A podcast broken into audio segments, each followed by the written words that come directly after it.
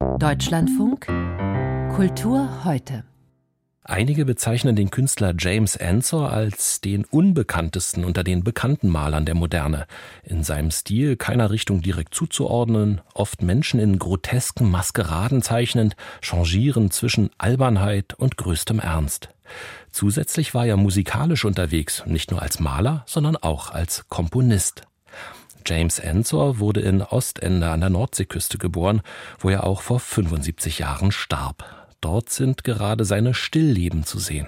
Auch Antwerpen wird eine große Ensor-Ausstellung bekommen. Dazwischen widmet sich das Beaux-Arts in Brüssel Ensor und der Musik.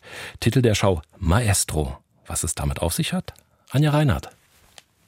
Auf vielen Bildern des Malers James Ensor sind Szenen zu sehen, die Musik im Hintergrund vermuten lassen. Die Maskerade, der Karneval, Theater- und Opernbesuche. Auf einer Zeichnung von 1882 hielt er fest, welche Komponisten er verehrte. Neben einem Stapel Partituren, auf denen ein Hut liegt, steht in großen Buchstaben Wagner und Schumann. Ensor spielte viele Jahrzehnte selbst das Harmonium und komponierte auch. Einige seiner miniaturhaften Stücke sind im Beaux-Arts zu hören.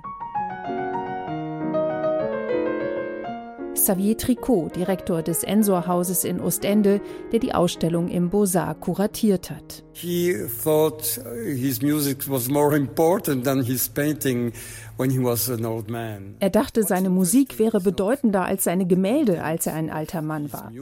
Aber es geht tatsächlich weniger um die Qualität seiner Kompositionen als darum, dass er eine Idee von Gesamtkunstwerk hatte. Das bezieht sich natürlich auf Wagner, den er sehr mochte. He liked very much. He attended operas.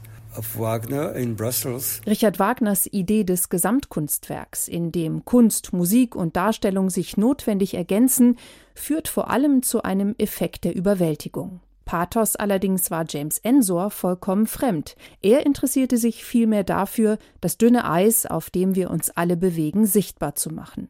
Insofern ist der Titel der Schau, Maestro, vielleicht auch ein ironischer Hinweis darauf, der Mensch denke irrigerweise, er könne sein Leben meistern. So zumindest lassen sich viele Bilder von Ensor lesen. Besonders deutlich zeigt sich das in den Werken, die Ensor mit viel Weiß und wenigen durchscheinenden Farben malt. Alles wirkt wie überdeckt von einem dichten Nebel, der die Welt verschwinden lässt. Ensor could be very serious, Ensor konnte sehr ernst sein, aber auch sehr ironisch und lustig. Er war Menschen gegenüber skeptisch, weil er als junger Mann sehr darunter gelitten hat, als Künstler nicht anerkannt zu werden. Manchmal hat er sich dafür gerecht, in Karikaturen. Es gibt jedenfalls immer eine gewisse Melancholie bei ihm, die unter seinem Sarkasmus durchscheint. Er war jedenfalls ganz sicher ein sensibler Mann. Melancholy, true sarcasm. He was a very sensitive man. Ensor ging sogar so weit, sich mit Christus zu vergleichen. In Anlehnung an Rembrandts Radierung Die drei Kreuze und dem dramatischen Lichteinfall dort zeichnet Ensor sich am Kreuz mit Fratze, deren wahrer Ausdruck schwer zu entziffern ist. Ist hier der Schmerzensmann oder der Teufel zu sehen? Diese Doppelbödigkeit durchzieht sein ganzes Werk, vor allem die Bilder von karnevalesken Maskeraden, die zu seinen bekanntesten gehören, lassen den Betrachter im Ungewissen darüber, ob die Maske oder das Gesicht dahinter die Wahrheit zeigt. Und obwohl Ensors Ästhetik mit den eigenwilligen Farbmischungen und dem entschlossenen Pinselstrich eindeutig modern ist, spricht er immer wieder auch durch die Kunstgeschichte.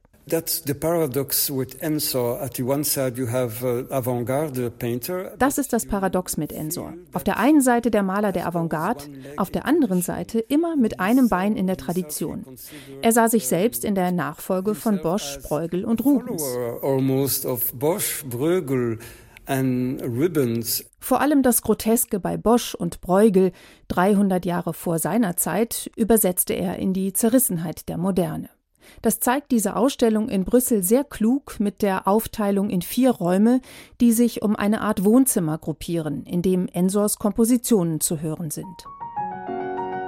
Der künstlerische Weg, den James Ensor zurückgelegt hat, lässt sich nur verstehen, wenn man nach dem Rundgang nochmal zurückkommt zum Anfang. Die technisch brillanten, aber wenig aussagekräftigen Ölbilder von Landschaften im Frühwerk, von der Nordsee bei Ostende, wirken nun nochmal ganz anders. Jede Künstlerin, jeder Künstler setzt sich mit der Frage auseinander, was die Realität eigentlich ist, ob und wie sie sich abbilden lässt. Aber kaum jemand hat das mit den Mitteln der Malerei und Zeichnung so grundlegend philosophisch erfasst wie James Ensor.